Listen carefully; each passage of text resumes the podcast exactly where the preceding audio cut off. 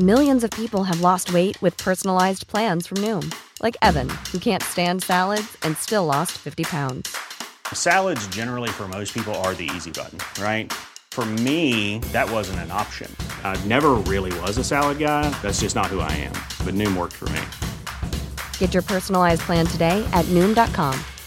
Real Noom user compensated to provide their story. In four weeks, the typical Noom user can expect to lose one to two pounds per week. Individual results may vary. La semana 21 de guerra entre Rusia y Ucrania nos ha dejado bastantes cosillas interesantes, a pesar de que la actividad militar esté algo más estancada. Tras los avances en el Donbass anunciados en las anteriores semanas, los rusos están asegurando sus posiciones para evitar posibles contraataques ucranianos. El punto de ebullición del conflicto está actualmente en Gerson, donde Zelensky ha anunciado una ofensiva para liberar la ciudad. A contrarreloj, los refuerzos rusos no dejan de llegar con equipamiento pesado, por lo que hay que estar muy atentos a lo que ocurre en este frente, donde se concentrarán los combates de la próxima semana. Veremos hasta qué punto esta contraofensiva es un paso serio por parte de Ucrania en el sur, o no es más que una distracción para atacar en otro frente. Sin embargo, la noticia más importante del conflicto viene desde Kiev. Allí Zelensky ha comenzado una purga de altos cargos de las instituciones con el fin de evitar que miembros importantes de estas administraciones públicas filtren información a Rusia. Entre otros, han caído la fiscal general de Ucrania y el jefe de los servicios de inteligencia, acusados ambos de traición. Además, Zelensky aseguró que se han registrado 651 procesos penales por alta traición y colaboración entre empleados públicos ucranianos y fuerzas de seguridad rusa. Ambos bandos han publicado cifras inverosímiles de bajas sobre el otro. Ahora es Reino Unido quien se atreve a dar cifras. Desde Londres, el jefe de personal de defensa de Reino Unido ha planteado un número de bajas de 50.000 soldados rusos entre muertos y heridos, mientras que asegura que cerca de 1.700 tanques rusos y 4.000 blindados han sido destruidos. Sin embargo, a mí personalmente me parecen cifras tan inverosímiles como las que ha dado el propio gobierno ucraniano.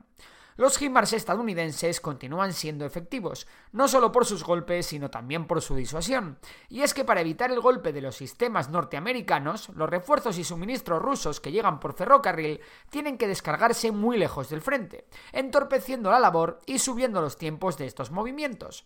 Tras descargar los trenes, los rusos tienen que llevar todo este equipo al frente en camiones, haciéndoles vulnerables a los partisanos ucranianos que puedan quedar en zonas como Melitopol. En el plano internacional, la Unión Europea ha llegado a un acuerdo con una potencia gasística, Azerbaiyán, los cuales han asegurado a la Unión Europea que pueden duplicar la cantidad de gas que el país turcomano puede suministrar a Europa. Recordemos que Azerbaiyán tiene un gran conflicto abierto con Armenia, que es uno de los principales aliados de Rusia, así que para los azeríes es un win-win.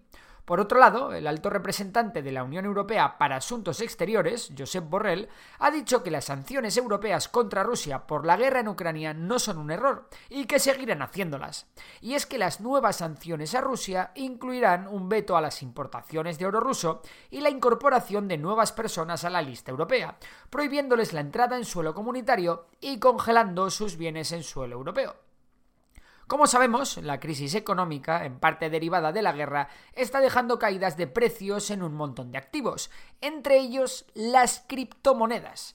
De toda la gente que ha perdido dinero con los Ethereum, Bitcoin y demás, destaca un hombre, Nayib Bukele, presidente de El Salvador.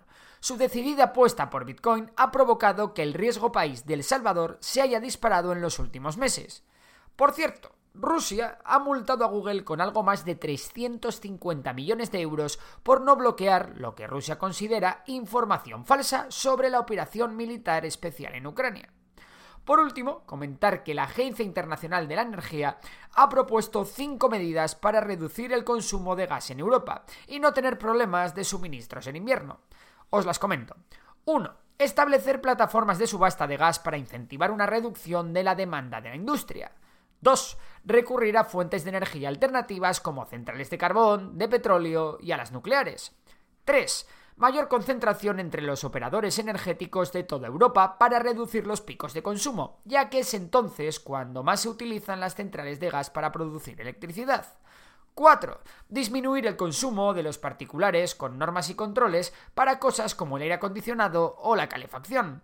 Y 5. Armonizar los planes de emergencia tanto a nivel nacional como europeo, incluyendo los cortes de suministro y los mecanismos de solidaridad. Y bueno, esto es todo por esta semana. Si te ha gustado el vídeo ya sabes que puedes suscribirte al canal, darle a like y seguir a Memorias de Tiburón si te gusta la economía, mi otro canal. Por lo demás, un saludo y hasta la próxima. Hey, it's Danny Pellegrino from Everything Iconic. ¿Ready to upgrade your style game without blowing your budget? Check out Quince. They've got all the good stuff, shirts and polos, activewear and fine leather goods all at 50 to 80% less than other high-end brands. And the best part? They're all about safe, ethical, and responsible manufacturing. Get that luxury vibe without the luxury price tag. Hit up quince.com slash upgrade for free shipping and 365-day returns on your next order. That's quince.com slash upgrade.